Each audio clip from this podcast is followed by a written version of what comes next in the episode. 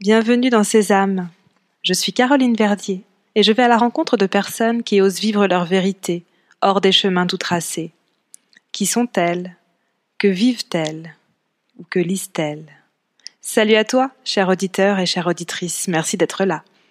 Et leurs histoires, comment vont-elles résonner pour toi? Pour le savoir, écoute Sésame et ouvre-toi. C'est parti.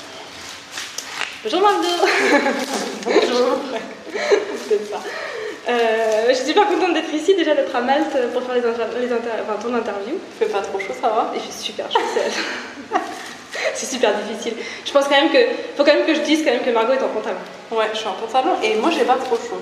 Et j'ai posté tout à l'heure dans, dans mes stories comme quoi euh, les gens qui étaient en pantalon à Malte c'était des extraterrestres. Ouais, peut-être. C'est franchement La normal. vérité sur Margot. Ouais, c'est ça en fait. je sais pas comment tu fais. Et on a eu la, on a la chance d'avoir un endroit super cool en fait pour faire euh, l'interview. Je sais pas, en fait c'est- quoi C'est une bâtisse, euh, une vieille bâtisse avec. euh, Ouais, je crois qu'ils appellent ça la conserverie. En fait, c'est là où ils mettent peut-être les plantes parce que ça ressemble à une serre, mais en, en- en pierre. C'est super. C'est sublime. Je, Ouais. veux, je veux ça. C'est dommage pour les gens qui écoutent puisque c'est un podcast, mais euh, moi. Non mais c'est sublime. Je pense que ça s'entend au son parce que ça doit un peu résonner. On est dans un truc avec des vieilles pierres et des plantes partout, c'est sublime. ouais. Ah, mais oui, ça résonne un peu. Euh, donc bah, je commence, ouais, comme, j'ai l'habitude de commencer les interviews, euh, je voulais savoir euh, quelle petite fille tu étais, si tu remontes à quand tu étais, genre tu avais 7 ans, c'était quoi tes activités, tes rêves, qu'est-ce que tu te souviens en fait de cette période-là? Franchement, j'étais euh, une petite fille. Bah, en fait, ça dépend à qui tu demandes aussi. Donc, si on part de moi, mon point de vue, qui n'est pas forcément la réalité, tu vois, j'étais plutôt euh, introvertie. Je faisais beaucoup de sport, mais genre beaucoup, deux heures tous les soirs, tu vois. Euh, et euh, il fallait que, fallait que tu me laisses me dépenser, fallait que tu me donnes des, rè- des règles, mais que tu me laisses libre. Après, euh, j'étais tu sais, tu vas au CP à 6-7 ans, CP, CE1, donc j'étais plutôt une bonne élève. Je me faisais chier en cours, mais j'étais une bonne élève. Pour l'instant, je faisais pas trop de. j'étais sage et tout.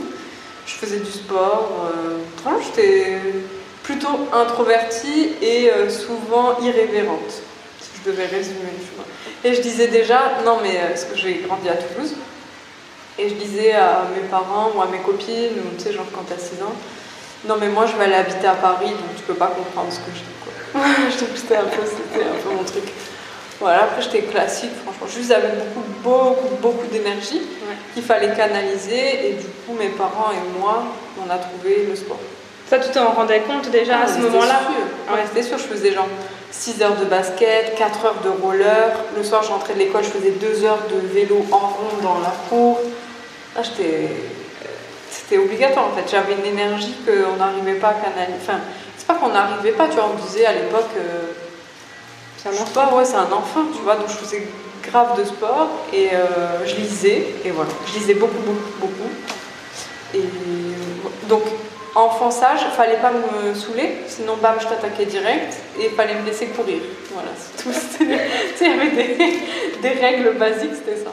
Mais du coup, même avec, avec l'énergie, euh, au niveau de l'école, tu pouvais rester assise à l'école. à- Franchement, j'ai pas trop de souvenirs du CP. Je me souviens juste que, en fait, la maîtresse, elle disait un truc, tu vois, genre, euh, c'était euh, Jason le poisson, Sally la souris, tu vois, où t'apprenais à lire.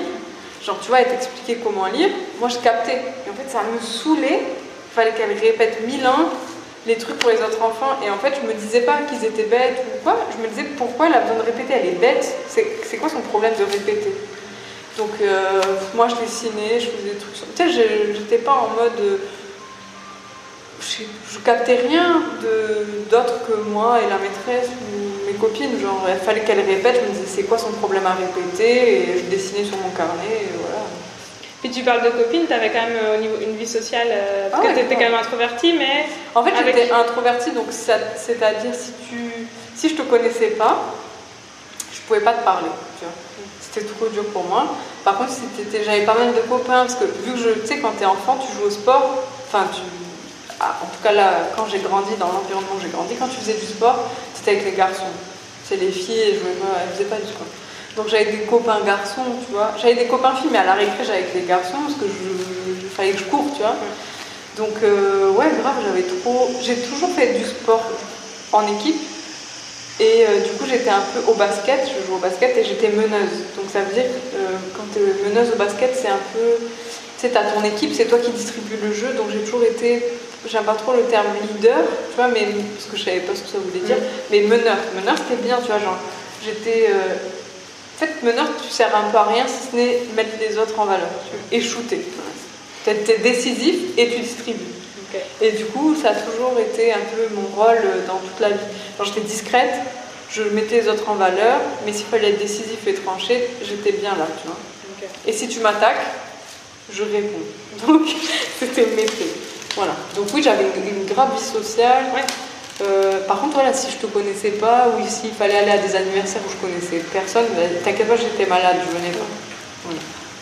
Et euh, après, qu'est-ce que tu as fait comme études Euh, j'ai donc collège classique. Après, j'ai fait un lycée euh, lettres et arts. Donc, c'était pas trop comme les lycées classiques. Il fallait postuler. Tu sais, donc déjà dès, dès le- la seconde, j'ai postulé. J'ai fait un dossier de candidature. C'était un vrai choix Ouais, de ta part. ouais. En fait, euh, après le collège, tu peux aller dans le lycée de ta région ou genre Ouais. le lycée euh, classique. Et moi, je me suis dit, c'était trop bizarre. Moi, je me suis dit, je me retrouve pas avec tous ces cons ou ces losers. C'est vraiment bizarre, tu vois. C'est vraiment les- la mentalité. Je sais pas comment dire. C'était pas méchant, mais je me disais, moi, je vais pas là, c'est mort. Ouais. C'était pas, je déteste ceux qui vont parce que toutes mes copines allaient là, tu vois. C'était, moi, c'est sûr, je vais pas là. Donc j'ai regardé et j'ai entendu parler d'un lycée qui faisait lettres et arts et qui était euh, à Toulouse, donc au centre-ville, alors que moi j'habitais tu vois, en périphérie. Donc lycée en centre-ville, un truc élitiste, c'était le troisième meilleur lycée de la région, ça ça m'a bien plu. Donc j'ai fait mon dossier euh, voilà, en mode si, si ça passe, ça passe. Enfin, je me suis pas trop posé de questions. J'ai fait le truc, ils m'ont envoyé une lettre, j'ai été prise. Donc je suis rentrée en art plastique, ça s'appelait. Donc c'est une seconde spécialisée où tu fais, euh, putain, il y avait je crois euh, 12 heures de pratique d'art plastique, quelque chose comme 8 heures d'histoire de l'art. Je faisais déjà 38 heures, tu vois. Donc c'était euh, mes potes euh, au lycée classique, elles travaillaient pas le samedi, elles travaillaient pas le mercredi, genre elles avaient tout le temps des trous dans la journée. Moi je me faisais enchaîner 8h, 18h, t'inquiète pas, c'est bon. Mercredi, genre c'était vraiment un rythme très très soutenu, mais c'était très élitiste. Et l'ambiance, bah, c'était cool, donc j'ai fait ça, lycée lettres et arts. Et ça t'a plu? Ah, franchement, c'était trop bien. Ouais. C'était trop bien parce que j'ai appris, le... j'ai appris en fait en, en art plastique. Donc, on te, on te mettait un artiste euh, et on te disait à partir de cet artiste, tu dois créer une œuvre. Donc, j'ai compris le processus d'apprentissage et de création. Donc, au début, tu copies, tu et voilà, tu copies, tu fais un peu comme l'artiste, enfin, même tu fais carrément comme l'artiste, et au bout d'un moment, tu comprends que tu peux prendre une pièce ou un détail de l'artiste et en faire une œuvre. Et donc j'ai compris le processus de création et c'était top. Et j'ai compris aussi le pouvoir de l'argumentation. Et j'ai compris de miser sur mes forces parce que je dessinais très mal. Mais genre tout ce qui était figuratif, j'étais la plus nulle de ma classe. Mais quand je dis nulle, c'est un enfant il fait mieux que moi. Et j'ai- compris très vite que si je prenais du temps à développer ça, j'allais perdre. Ouais. Donc j'ai fait toujours du non figuratif, mais je misais tout sur l'argumentation. Donc euh, le concept, euh, tu vois, de l'œuvre. de l'œuvre. Plutôt que d'aller développer quelque chose où t'étais pas super bonne, t'as mauvaise. ou mauvaise même, t'as juste euh, surdéveloppé un truc que tu maîtrisais déjà. Voilà. Et en fait, je me suis rendu compte que c'était pas tant ma pratique qui était euh, forte, c'était mon argumentation. Ma démarche, on appelle ça. Tu vois, toujours, il y a deux lectures en art, il y a l'œuvre et il y a la démarche de l'artiste. Du coup, moi, j'ai compris que quand tu t'attaches à la démarche, et que c'était toujours la démarche qui primait sur l'œuvre. Quand tu regardes Duchamp, quand tu regardes certaines œuvres de Kandinsky, Mondrian, certaines œuvres de Picasso, tu vois rien. Quand tu comprends la démarche, tu vois tout. Donc, dit, putain, en fait, c'est la démarche qui compte. Et je passais euh, beaucoup d'émotions dans, mon- dans mes traits, dans les mouvements. Donc j'ai fait peinture, mouvement, donc on peut appeler ça expressionniste, et je misais tout sur la démarche. Et j'a- je claquais des 18, des 19, et mes potes de cours, tu sais, ils étaient dégoûtés. C'était bon. Quand tu as pris la peinture, tu l'as jetée, Et t'as dit c'était Hiroshima et que c'est la, la, tu vois, la douleur d'Hiroshima, j'avais 20, tu vois. J'étais dégoûtée. Elle prenait 1000 ans, elle faisait des trajectoires, des trucs. Sais, ça, avait 12. J'étais dégoûtée. Du coup, là, je me suis dit, ah, en fait, tu peux trop capter les gens en leur racontant une histoire et la démarche, etc. Donc, ça, c'était cool. Après, je me suis dit, j'aimais bien les trucs élitistes, donc j'ai dit, on va faire Hippocane. C'est prépa littéraire. Après, j'ai dit, non, franchement, ça va me prendre la tête. Ça, je sonne bien, mais c'est, c'est pas ce que je veux faire. Donc j'ai fait, euh, ça s'appelait quoi? DUT, euh, information, communication, je sais pas quoi, option, je sais pas quoi, communication, j'en sais rien, enfin bon. C'était de la communication, de la publicité, et moi ce qui me plaisait c'était politique. Donc j'ai fait licence, enfin DUT puis licence. Après j'ai fait un master 1 à l'étranger en Norvège. Ça s'appelait communication digitale, voilà. Après je suis rentrée en France et je suis partie à Paris et j'ai fait un truc à la Sorbonne, parce que je me suis dit, ça va être la dernière ligne de ton CV, il faut que ça claque bien, tu vois. Donc j'ai fait un truc Erasmus, ça veut dire bam, je sais parler anglais, et je veux, je veux qu'il y ait marqué école de management de la Sorbonne. Pour que ça Mais du coup, ce côté stratégie, dans ton CV, tu l'avais déjà au moment où tu Ça, c'était déjà réfléchi en fait. Euh, Dès le... En fait, je savais que la licence, on s'en foutait sur le CV, mais que c'était un peu les bases, tu vois, de ma pratique. Donc j'ai appris euh, cognitif, euh, euh, comment on appelle ça, psychologie cognitive. J'ai appris les bases du marketing, mais le marketing en mode humain. Pas, euh, parce que tu vois, à l'époque, on nous apprenait à écrire euh, des communiqués de presse, des pubs papier, genre le truc qui n'existe plus. Et Internet, on appelait ça le cinquième pilier de communication, genre ça va disparaître, mais on en parle quand même. Ouais.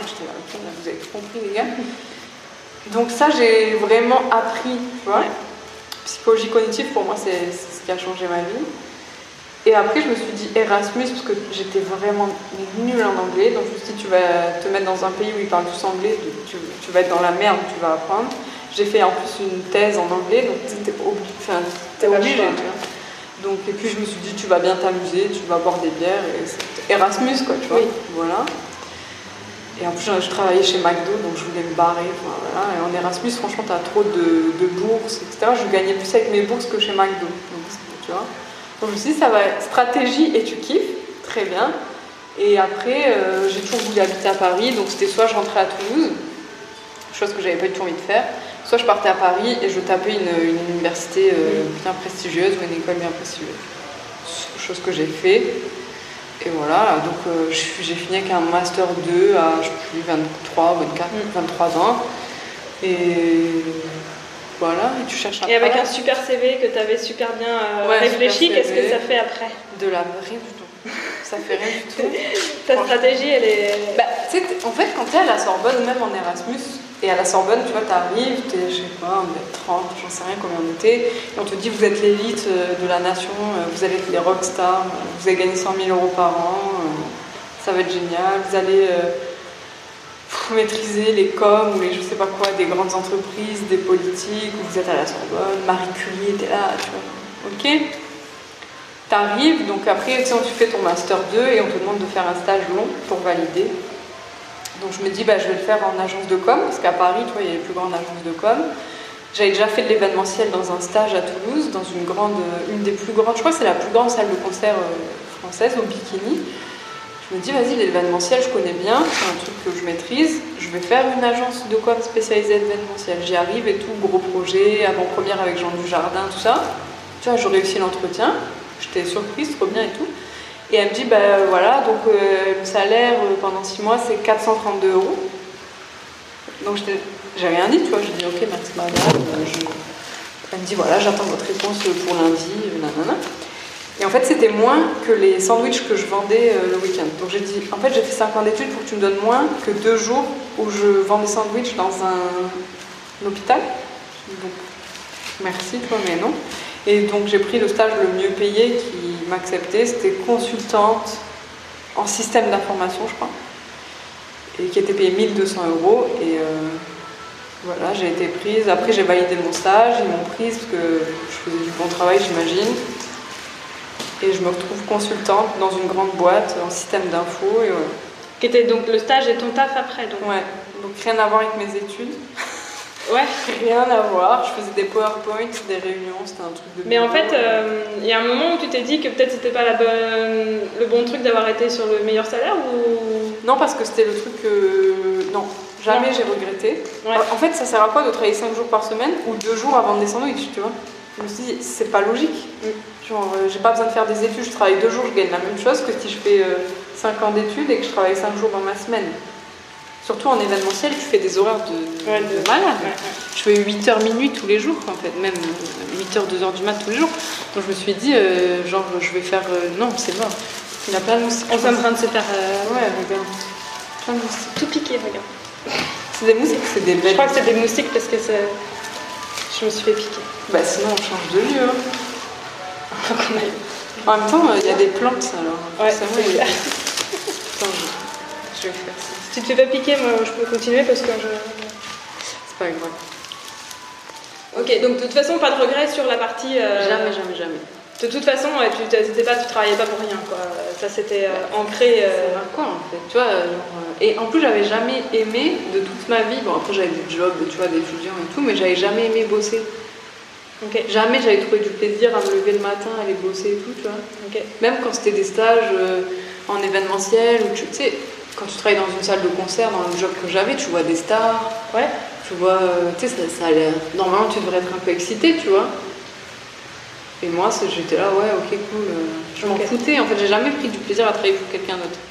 Mais ça, je l'avais pas compris, je me disais juste que j'avais pas trouvé le bon job pour moi, donc là, ça changeait Et pas tellement. Puis t'avais pas forcément, euh, il me semble que j'avais, je t'avais déjà entendu dire, tu viens pas d'une famille d'entrepreneurs, donc c'était pas non plus Ah une possible. Ça faisait pas partie des options quelque part. Je savais pas ce que ça voulait dire entrepreneur jusqu'à l'âge de 25 ans. hein. Ouais. Donc euh, pour moi, entrepreneur, c'était un artisan à la rigueur, tu vois. Mais euh, je, en fait, je connaissais pas ce monde, je savais pas qu'il existait et je j'avais même pas creusé. En fait, c'était vraiment.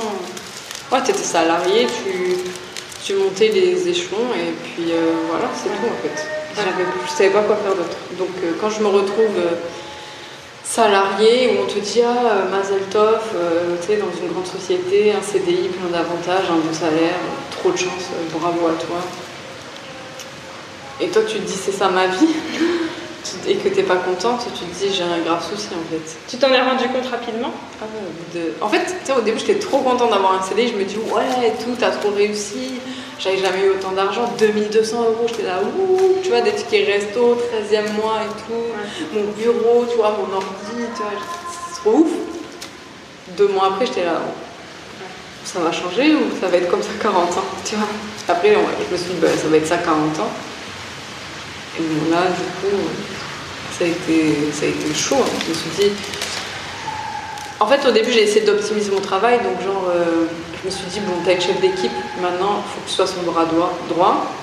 Et après, c'est toi qui deviens chef d'équipe, tu vas monter sur des trucs.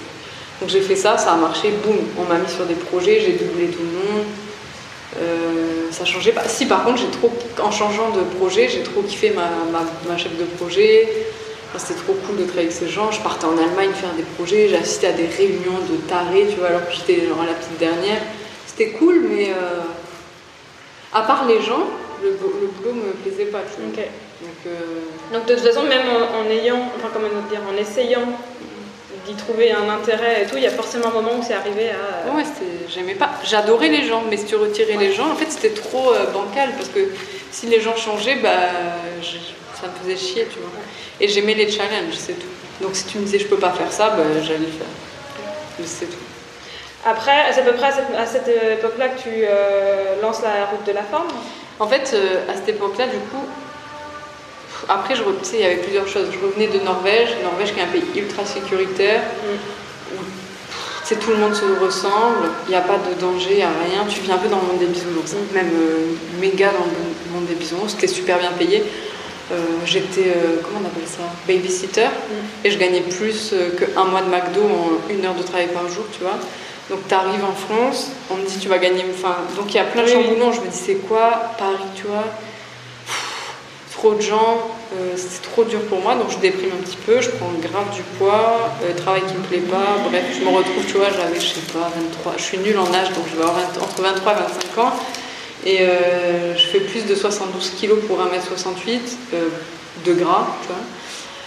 Euh, mon couple, c'est de la merde, parce que forcément, je suis frustrée, je suis hyper vénère, je casse les couilles à tout le monde et du coup à mon couple. Je fais rien, je bois des moritos le soir avec des potes, je joue à la console le week-end, je suis vraiment impinable. Donc il n'y a rien qui va, tu vois. Genre, je suis grosse, je me plais pas. Mon couple, c'est horrible à cause de moi. Et mon job, ça me fait chier, tu vois. Donc je me dis, ben, très bien, on fait quoi maintenant ce suicide On fait quoi? Du coup, je me dis, du coup, Jess me dit Bon, tu, me saoules trop, je te quitte. Je me dis Ok, d'accord, c'est nice, merci. Et là, ça me fait un déclic. Et je me dis Bon, bah, faut prendre soin de toi. parce que... T'as pas genre eu. Euh, ouais, t'étais sortie de la. De la... Ça, comment dire, c'était suffisant le déclic? C'était pas genre ah non encore un truc qui va pas et bah, en fait comment tu l'as vécu en fait parce que Jess tu vois genre on s'est rencontrés à 17 ans et moi je l'ai vue et je me suis dit ah, elle c'est trop ma femme mais à 17 ans, j'étais toujours, j'avais envie de profiter de la vie et je me suis dit, elle, comme c'est sérieux, il faut que toi tu sois bien développé derrière. Donc je me suis dit, c'est pas maintenant. Après, on s'est recroisés dans notre histoire et là, je me suis dit, c'est maintenant. Donc euh, après, on est sortis ensemble. Et donc c'était un peu, tu vois, la personne. Je, l'ai toujours vue, ça fait un peu cliché de dire c'est la femme de ma vie, mais je l'ai toujours vue comme. Je savais que c'était elle. Je sais pas pourquoi, mais je savais que tu vois, c'était la personne qui me fallait. Du coup, là, je me dis, et moi, je suis pas trop, euh, je, suis pas trop tombée amoureuse dans ma vie et tout.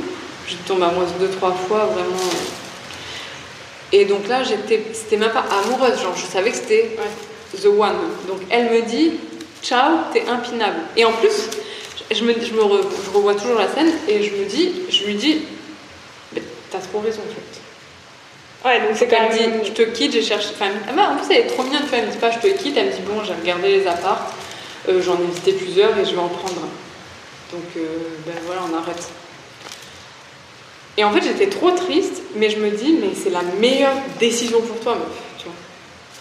Je lui dis, ok, je lui dis, je me souviens, t'as trop raison, et euh, ben, quand t'auras signé, je t'aiderai à prendre tes meubles et on déménagera, tu vois.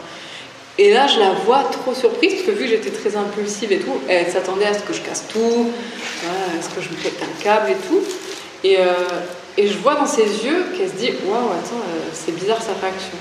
Et je lui dis Bah, du coup, quand tu as trouvé un appart, tu me dis. Et elle me dit Ouais, mais toi, tu vas faire quoi? Je dis Non, mais toi. Euh, parce que du coup, elle, elle était euh, employée déjà. Donc, elle gagnait bien, elle pouvait trouver un appart. Moi, 432, enfin, je sais plus combien je gagnais, 390, c'était mort, tu vois. À Paris, c'est dead. Elle me dit Mais comment tu fais? Je lui dis ah, mais moi, t'inquiète, je me débrouillerai.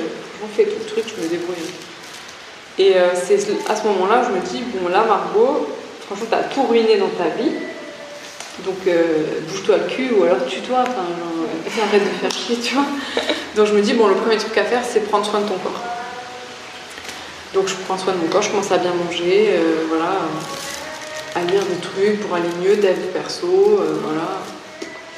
Et je perds du poids. Jess ne part jamais, c'est-à-dire ah qu'elle part pas, tu vois. Genre, au bout d'un mois, je lui dis, fais tes apparts. Elle me dit, non, en fait, c'est bon, je te ok. ok, tu vois, donc je me dis vas-y, et tout ça me, ça m'encourage. Et je commence à développer mes trucs, tu vois, à me développer à moi. Et j'ai un pote, qui un collègue en fait du travail, qui me voit perdre du poids et qui voit que j'essaie de. Parce que parallèlement, je me dis, il faut te sortir de ce job.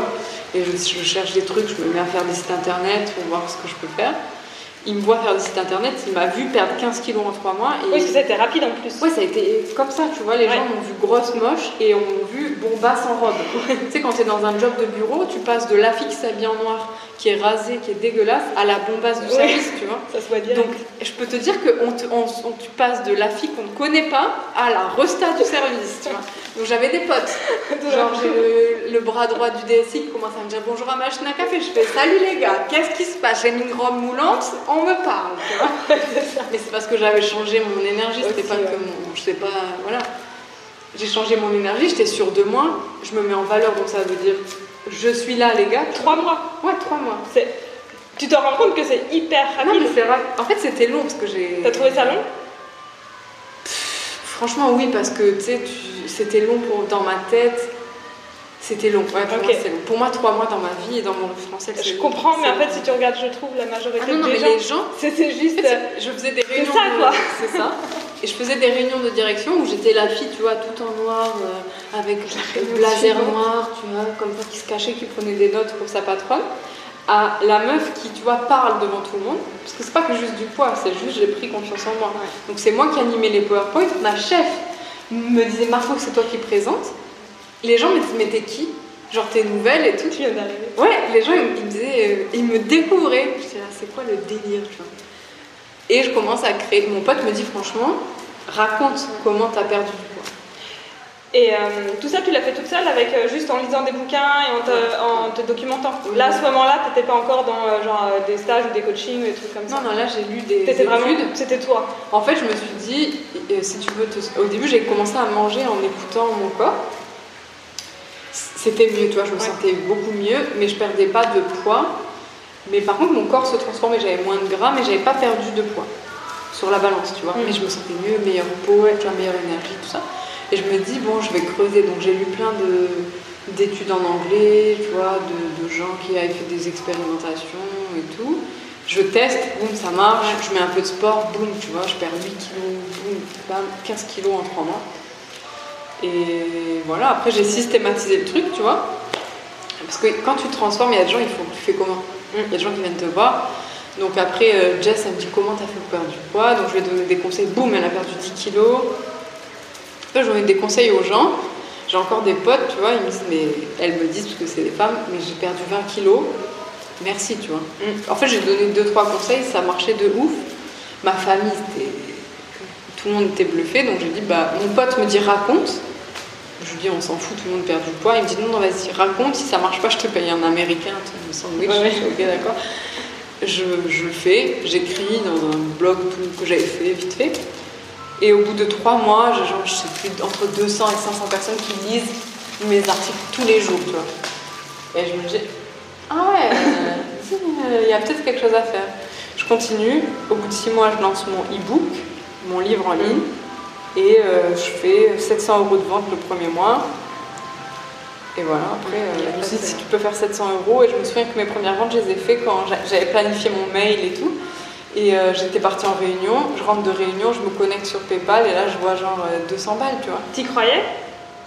En fait, euh, ouais, Ah, c'était sûr. Si, ouais. Je sais pas, T'avais déjà pas, j'y croyais, je lance un livre, bien sûr que les gens ils vont l'acheter, tu vois. Ouais. Enfin, je... Pourquoi est-ce qu'il ouais. J'avais pas le. Est-ce que c'est possible? D'accord. Je le fais, je le fais. Au moment où tu le faisais, c'était déjà. euh, en fait, je pense le, le- enfin, comment dire, le fait d'avoir vu qu'il y avait des gens qui lisaient et tout. Franchement, j'étais en mode euh, machine exécution, Ouais. hein, j'avais pas de temps. euh, tu sais, je travaillais à côté. Je, en fait, plus je prenais en confiance, plus mon rôle augmentait. Je partais en Allemagne faire des réunions en anglais, je gérais des équipes en anglais en Allemagne. Tu vois, euh, j'avais pas trop de temps à consacrer euh, à est-ce que je peux douter ou pas, tu vois. Non, non, je fais un truc, bien sûr, tu vas l'acheter. Ouais. Voilà.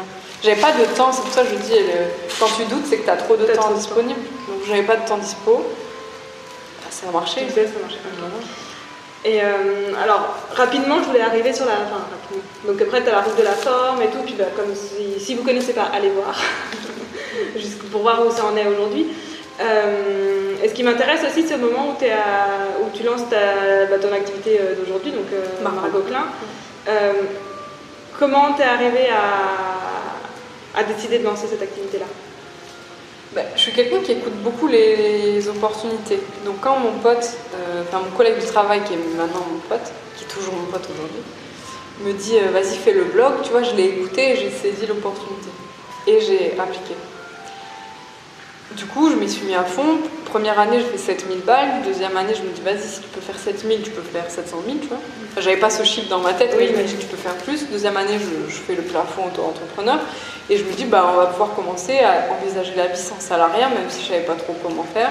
Donc, je vais dans des réunions de ce type en- entrepreneur à Paris, infopreneur, tu vois, je vais à des dîners, tu vois. Je vais pas beaucoup parce que je suis toujours introvertie à cette époque-là. Et, mais bon, j'y vais. Et euh, j'étais dans mon référentiel, mes chiffres c'était pourri. C'est-à-dire que j'étais. euh, c'était nul quoi ce que je faisais. Enfin, je trouvais que c'était vraiment. Donc je vais dans les soirées, les gens me disent tu fais combien? Et je dis bah ouais, je fais 33 000 par an. euh. Ils me disent ah mais tu, tu passes combien de temps par jour? Je dis bah franchement une heure parce que j'ai pas le temps, je suis salariée. Dis même parfois il y a des jours où je passe pas de temps. Je dis voilà, je cherche à augmenter, j'ai juste un livre à 27 euros, euh, voilà. Donc euh, bah, je- voilà, si t'as des trucs à me dire, euh, j'écoute et tout. Et je vois la tête des gens, tu vois, changer. Je vois bien. Je dis, pourquoi il me regarde comme ça subitement, lui là?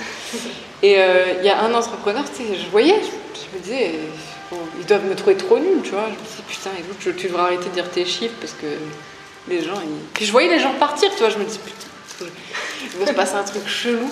Et il y en a un dans cette soirée qui me dit, euh, putain, mais c'est génial et tout, tu veux pas faire la même chose pour mon blog? Et je lui dis, bah pourquoi faire? C'est nul. Il me dit, non, non, c'est génial, tu fais plus que moi. Et moi, ça fait 5 ans que j'ai lancé mon blog et je suis dessus toute la journée. J'étais là, mais c'est nul Tu vois? Mais c'était pas, t'es nul, c'est oui, euh, moi je veux. ça, c'est mon chiffre de merde, tu vois, je veux pas. Non et euh, je lui dis ok, tu vois. Et, donc je sais plus combien on en vient là. Il me dit bah si je te paye 500 euros pour un mois, c'est bon. Et j'étais là what? Tu veux me payer? Avant Ouais, j'étais là ok tu vois. J'étais là, mais il est con de me donner 500 euros. Donc je le fais, on devait travailler un mois, en fait on travaille trois mois, le gars il est trop content, donc il parle de moi. Donc je travaille avec d'autres gens, et puis tu sais... Mais qu'est-ce que tu faisais pour lui? Je faisais tout ce qui était blogging, marketing... Tu écrivais les textes et tout? Non, non, je faisais marketing. D'accord. Donc euh, vente, email, euh, qui est vente. Ok. Faire de l'argent avec ton blog, en gros. Et euh, donc il parle à quelqu'un d'autre que moi, enfin il parle de moi à quelqu'un d'autre, pardon. Le gars vient et je me dis, vas-y, je vais lui dire 1000 euros. et il me dit, ouais, ok, soyons fous. Je dis, ah, putain, c'est sérieux et tout, tu vois, genre 1000 euros comme ça. Donc je fais la même chose, tu vois. Il parle encore de moi. Je dis, un mec, c'est 1200 euros, tu vois. Il me dit oui, je dis, oh. bon, après, je me retrouve avec plein de clients comme ça. Et donc là, il faut dire, j'ai changé de job. Je gère une équipe de peut-être, je suis nulle en chiffre, mais 50-70 personnes. Je suis manager. Euh, genre, je suis consultant dans un cabinet de, de consulting maintenant, donc c'est genre, tu vois, un petit peu plus élevé. Euh, j'ai, tu vois, j'ai des responsabilités. Mon chef, c'est le DSI. tu vois, ça commence. Donc, j'ai, du coup, au niveau du temps, là, ça commence à être. Là, c'est chaud. Ouais. Le temps, c'est chaud. Je fais genre 8h-19h, même en mode à fond. Mm. Alors qu'avant, je faisais 8h-19h en mode, euh, tu vois, chill. Là, c'est 8h-19h en mode à fond, j'ai 4 réunions dans la journée. Euh, mon DSI à 19h, il m'appelle, il me dit Margot, demain, il faut un rapport, tu vois. Donc c'est chaud. On parle de, budget de millions, voire milliards, tu vois. Je fais des budgets où par mois, on est à 3-4 millions. Mon chef, il me demande des tableaux Excel toutes les semaines pour voir où on en est. C'est tendu, tu vois. Et en même temps, je kiffe parce que je gère des gens. J'ai mon blog La route de la foi. Et en plus, j'ai des clients avec l'âge. Enfin, oui, tu commençais à. Donc, euh, je me dis, bon, il euh, faut structurer ses clients, il faut genre une agence. Parce que je connaissais les agences de com, parce que j'ai un peu travaillé dedans, donc je crée une agence. Et là, je sais pas comment ça arrive. J'ai une entrepreneur à succès sur le web, tu vois, qui fait déjà un million, environ un million, qui me dit Margot, qui m'appelle. Il me dit Margot, on m'a conseillé de t'appeler. Euh, il me faut quelqu'un qui soit dans ma tête et qui, qui, soit dans ma tête, qui soit mon assistante marketing. Et c'était, tu vois, une meuf qui pèse dans le game infopreneur, tu vois. Je me dis, mais elle a pas besoin de moi. Et je lui dis, pourquoi elle m'appelle, tu vois. Donc je dis, ok, bah moi je peux faire ce que tu me demandes là, c'est grave possible. Mais euh, bah, on fait un essai, tu vois. Je dis comme ça. Dans ma tête, je me dis, comme ça, ça te met pas la pression. Si tu kiffes pas, tu te sauves. Et elle, si elle est pas contente, elle te dit non et elle est tranquille. Elle me dit, trop bien, elle kiffe la démarche elle me propose un contrat et là, j'ai un contrat pour euh, trois mois pour lancer, faire son lancement orchestré. Et en fait, je on passe d'un contrat de trois mois à un contrat à deux ans. Moi, c'était pas signé, tu vois. oui, mais, en fait, euh, elle, elle arrête jamais le contrat. Oui. On fait le lancement 1 million ou 1 million 5, je sais plus, un truc, tu vois. Je me dis, putain, c'est incroyable. Genre, euh, en une semaine, on fait 1 million 5. Elle me dit bravo et tout. J'étais sur haut pourcentage, je prends un pourcentage. Et je me dis, bon, bah, on va arrêter. Elle continue.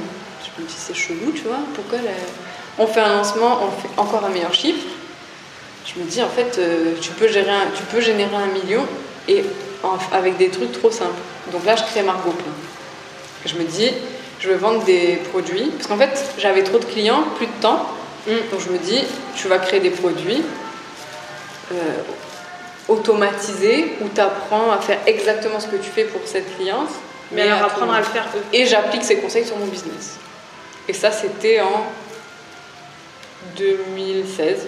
Donc à, ce moment-là, c'était encore. Euh, comment dire encore? C'était plus une, bah, pas forcément une méthode, mais en tout cas c'était plus une partie technique. Bah, en fait, c'était une méthode, mais moi, c'était un truc que je faisais naturellement. Oui. Donc je pensais que tout le monde savait faire ça. Donc quand on me disait Margot, aide-moi, j'étais là, bah, t'es chef d'entreprise, tu dois savoir faire ça. Comme c'était. Mais c'était la partie marketing, genre euh, un lancement orchestré et toutes les, toutes les étapes. Genre euh, faire les pages, euh, les parties techniques, c'était pas moi. Moi, j'étais la stratégie. La page de vente. Moi, j'étais stratégique. Quel est ton, qui on vise Ok, euh, tu veux ça. C'est quoi ton objectif 1 million. Ok, donc on va faire vidéo. Tu veux envoyer quoi Ok, on va faire des vidéos à New York. Qu'est-ce que tu veux On fait, le, tu vois, genre les mails, le script, la stratégie.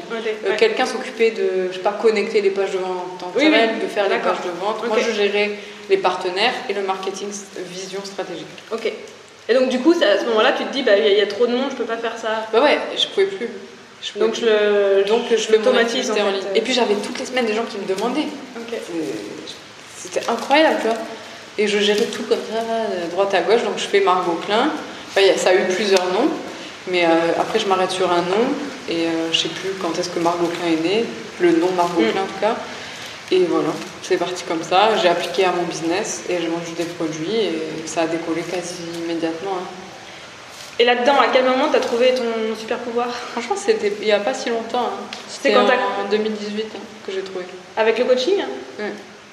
En fait, depuis le début, je voyais. Tu, tu sentais un truc? Je savais que quand les gens me voyaient, quand les gens me parlaient, quand j'étais en individuel avec les gens, ça transformait leur business et leur vie. Ouais. J'ai fait des masterminds, je faisais quelques clients en coaching et je voyais c'était incroyable. Tu vois. Mais sais pas, je voulais pas accepter. Et Jess me disait, euh, depuis tout ce temps, toi, toi, tu vas faire événement coaching. tu sais, on avait vu un reportage sur Tony Robbins sur Netflix, là. On connaissait pas du tout Tony Robbins, c'était genre en 2017, un truc comme ça. Elle me dit, mais en fait, c'est ce que tu fais. Elle me dit donc euh, conférence et euh, coach, coaching. Et j'étais là, non, non, mais t'es pas sérieuse, tu vois. Je fais pas ça, moi. Mm. Donc j'ai refusé beaucoup de temps, mais en vrai, je le savais, je le voyais en fait. Et du coup, après, une fois que j'ai pris, j'ai accepté, j'ai pris conscience, j'ai misé sur ça et voilà. Ça a explosé en fait. Mais, mais du coup, euh, ce que tu appelles ton super pouvoir, c'est, c'est le, vraiment la partie, donc c'est la partie quand tu es en individuel avec un client? Pas forcément, je peux le faire en groupe, euh, je peux le faire à distance maintenant, parce que plus, tu, plus tu pratiques quelque chose, plus tu le maîtrises, c'est la base. Donc maintenant, je peux le faire juste par le téléphone, par la voix. Mais du coup, c'est euh, trouver les blocages des gens. En fait, j'aide juste les entrepreneurs à enlever les blocages. Hein.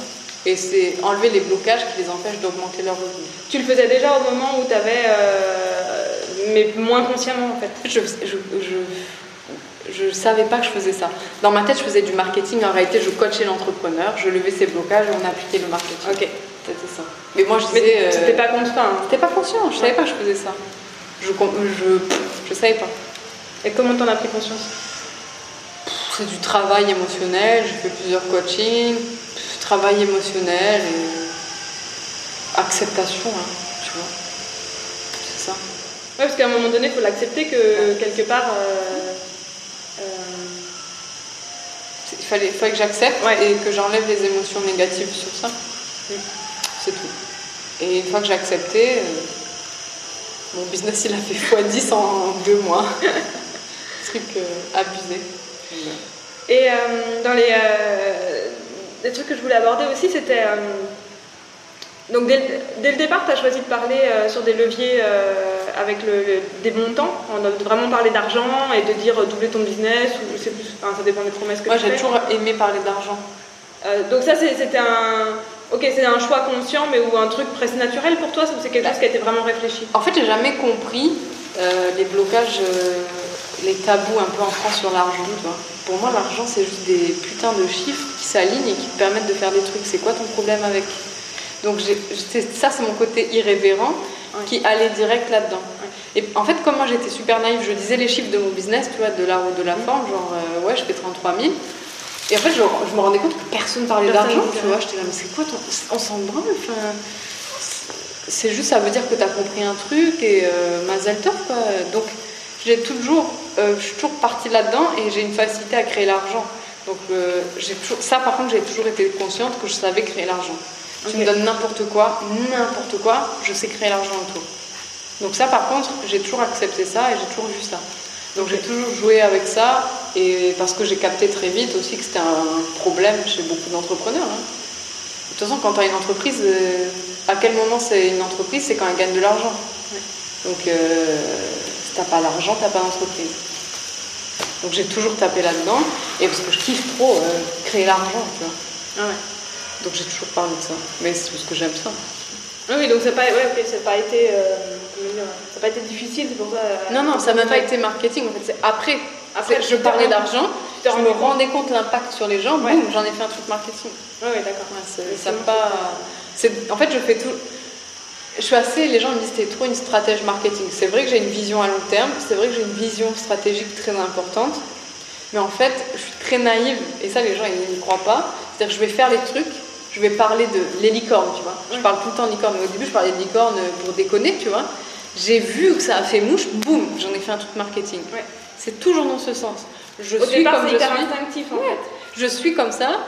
Et comme j'écoute, Je remarque ce qui fait mouche chez les gens. Ah, t'aimes bien l'argent. Ah, t'aimes bien les licornes. Boum, argent et licorne. Pas euh, ah, les licornes c'est à la mode, je vais parler de licornes. Pas du tout. C'est pour ça que mon marketing marche très bien, parce qu'en fait, c'est juste ce que j'appelle le marketing de la vérité. Je suis comme ça et je juste je mets en lumière euh, ce qui fait mouche. Tu vois. Ouais. C'est tout. Et maintenant, maintenant que tu fais déjà les conférences et les coachings, c'est quoi la prochaine étape? Bah là, j'ai le livre qui sort, euh, je sais pas, entre sept- fin d'année 2018. Donc le livre. La prochaine étape, euh, qu'est-ce que c'est T'entends quoi par prochaine étape? Qu'est-ce que j'ajoute à auteur, conférencière et coach C'est ça? Non, je sais pas. Est-ce que euh, bah, tu as une vision à long terme, donc ça veut quand même dire que euh, toi tu sais où tu vas et euh, tu restes pas forcément sur. Est-ce que ton business il est là où tu veux. la- Comment dire Est-ce qu'il est là où tu voulais l'amener et tu veux le garder comme ça? Ou est-ce que c'est encore quelque chose que tu veux faire grandir Et si oui, comment et... Aujourd'hui, il est là où je voulais être. Donc là, c'est vrai que s'il reste comme ça toute ma vie, je suis très contente. Après, je suis pas quelqu'un. Moi, je suis quelqu'un de. J'ai fait du sport très jeune. Du coup, j'ai pris goût au challenge. Euh, donc, je suis quelqu'un. euh, si tu me mets pas de challenge, je crève. Littéralement, tu vois. Il faut que je progresse, je progresse. Et tant que. En fait, c'est comme si tu me dis je peux courir à 10 km et là je cours 1 km. Donc je pourrais courir 10 fois 1 km, mais je me dis je peux courir jusqu'à 10 km, autant tenter, tu vois. Donc euh, là, il est, je suis très contente de- des progrès que j'ai faits. Enfin, pas moi, le business en fait, mais après, ma, idéalement, c'est pas idéalement, la vision que j'ai, c'est passer sur le marché international et faire euh, coaching à l'international. Et le prochain livre en anglais, coaching en anglais, États-Unis, Californie. Ça, c'est ma. C'est même pas mon objectif, c'est je sais que je vais y arriver. Ouais. Et donc, c'est Californie. Enfin, quand je dis Californie, c'est parce qu'il y a des personnes qui ont de la visibilité, et que j'aime bien cette région du monde. Et voilà, anglais, coaching en anglais, livre en anglais, et voilà. Ça, c'est la prochaine étape. Enfin, prochaine étape. C'est là où Oui, je mais aller. enfin, ouais, voilà. Je- si j'y arrive pas, euh, je m'en. C'est pas grave si j'y arrive pas, parce que je sais que je vais y arriver, mais je veux dire, si euh, la vie décide autrement, euh, Ce sera autre c'est pas grave, tu vois. Mais c'est un jeu qui m'amuse bien, là. Et si j'en ai marre, j'arrête, quoi, tu vois. Comme euh, maintenant, j'ai plus besoin de travailler pour euh, de l'argent et pour de l'argent passif en masse, bah au final, euh, quand j'en ai marre, j'arrête. Et quand tu réfléchis comme ça et que tu n'as pas besoin d'argent, pour le reste de ta vie à des montants qui sont très élevés, bah, tu fais ce que tu veux. C'est pour ça que aussi j'aime rendre les gens riches, entre guillemets. Parce que quand tu as l'abondance d'argent, tu te rends compte que c'est pas l'argent. Tu te rends compte que c'est cool pour la vie, ça te permet des grosses facilités, mais tu te rends compte que c'est pas ce qui fait ton bonheur, que ça peut même aggraver ton malheur, et qu'au final, euh, si tout le monde a de l'argent, tout le monde se rend compte que euh, la magie, elle est ailleurs. Quoi. Donc ça, j'adore rendre les gens euh, riches, entre guillemets, et qu'à la fin d'un accompagnement, ils me disent, mais en fait, euh, je- c'est cool, tu vois, merci, tout, trop bien, mais en fait, euh, moi, je veux juste partir en vacances avec ma famille. Bah, ouais. Donc, c'est- c'est cool. Donc la prochaine étape, c'est l'international. Et maintenant, donc, euh, t'as une équipe aujourd'hui? Ah, petite, Petite, petite, équipe, hein. encore? Ouais. C'est comment pour toi de gérer une équipe? C'est Ah, quelque c'est- chose que tu aimes ou Non, franchement, je suis pas très bonne. Quand c'est le business des autres, je suis très fort. Parce que comme je comprends bien les humains et que je les écoute, je sais les manager. Mais euh, en fait, pour mon business, euh, je vais très vite. Je suis quelqu'un qui implémente très vite et qui euh, passe à l'action très vite, qui est très productive.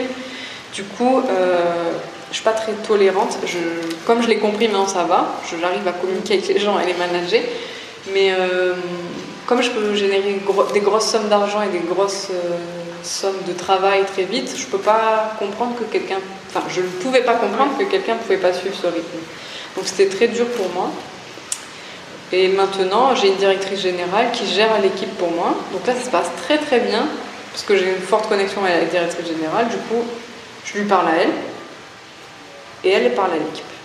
Ok, Donc ta façon, enfin, tu as trouvé une manière de euh, euh, gérer l'équipe qui te convient. Moi, je parle à la directrice générale, qui est excellente dans son rôle. Je la, je la, c'est comme un coaching en fait. Moi, j'ai la vision, elle, elle l'exécute. Mais attention, elle exécute. C'est une intrapreneur. C'est-à-dire qu'elle l'exécute, mais je lui dis pas fais ci, fais ça, je lui dis le résultat est ça. Et comment elle, elle obtient le résultat, je m'en tape. Alors qu'avant, je voulais contrôler comment elle obtient le résultat. Maintenant, je la coach, style coach, je pas vraiment, je la coach, mais je lui dis voilà, on fait ça, je crois en toi, tu vas y arriver, etc. Boum. Elle, comment elle gère l'équipe, je m'en tape. Parce que c'est pas mon rôle. Moi, le rôle, c'est la direction de l'entreprise. Elle, elle exécute les trucs dans lesquels euh, je suis mauvaise. Qu'est-ce que tu kiffes le plus dans ton... aujourd'hui dans ton business? Moi, c'est être avec les gens, avec mes clients. Parler, avec... enfin parler. Quand je dis ça, ça, ça a l'air simple. Je mais... des cafés. en fait, non, c'est juste... comme c'est mon super pouvoir, euh, je le dis toujours avec un peu de nonchalance et de facilité, mais c'est coacher les gens et voilà, c'est coacher les gens. Être avec les gens et les coacher. Donc être avec mes clients. Ça, c'est vraiment le truc. Euh, c'est mon truc parce que c'est mon super pouvoir et que je... quand un client, tu vois, il arrive, il me dit je peux pas gagner 10 000 euros quand en un mois il gagne 60 000, ça me nourrit de ouf parce que ça me monte en énergie. Il y a des fois où je dors pas beaucoup, je dors 3-4 heures, je suis fatiguée, je me dis je vais jamais passer cette journée tellement je suis fatiguée. Je fais 4 heures de colle, mon énergie elle est au max. Donc si tu veux, ça me nourrit. Même quand c'est dur, même quand j'en chie, même quand il y a des gens qui veulent pas se débloquer, euh, tout ça, ça me monte en énergie.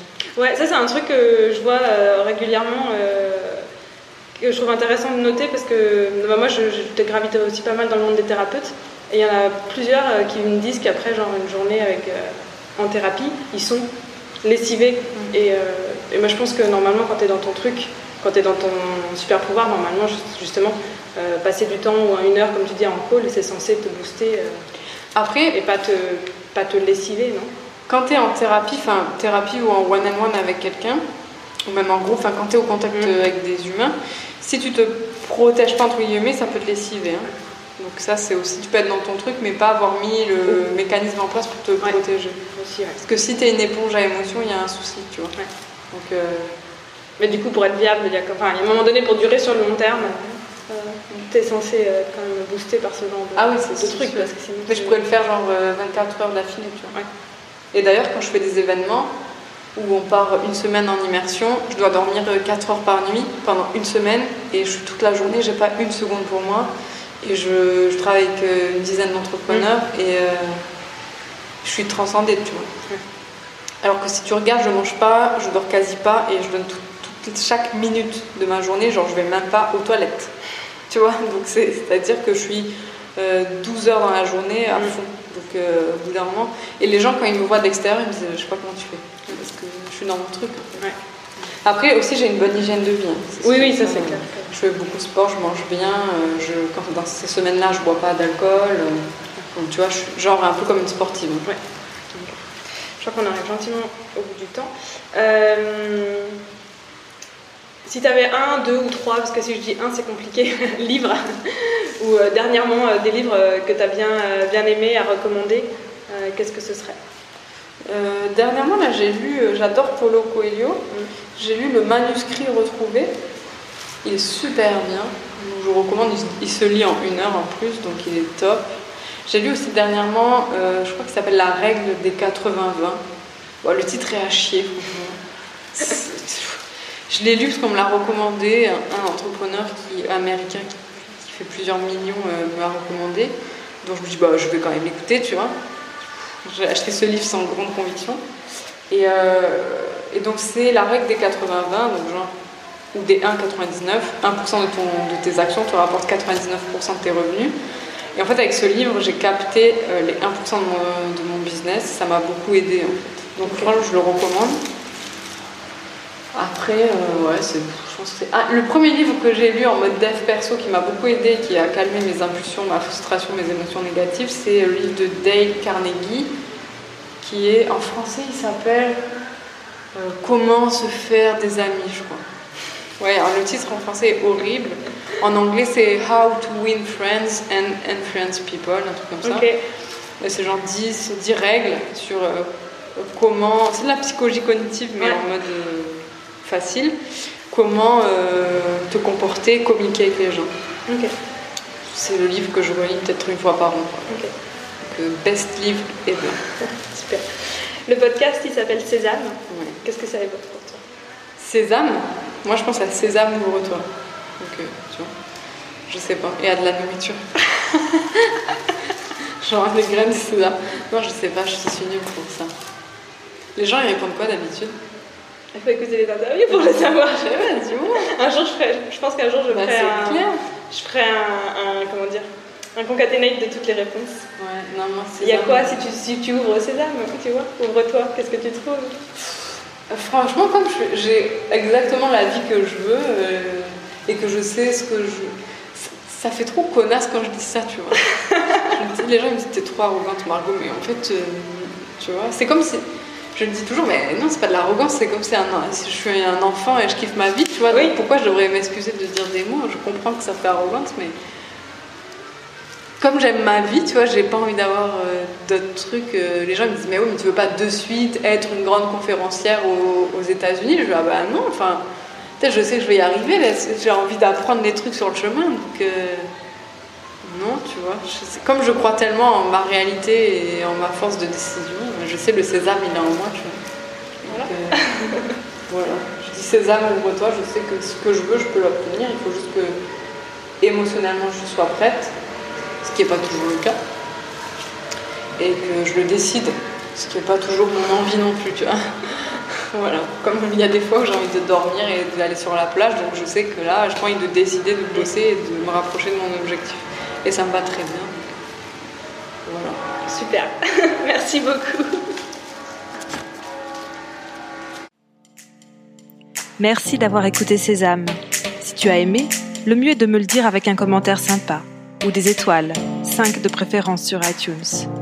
Et suis-moi sur Facebook aussi pour ne rater aucun épisode. À bientôt!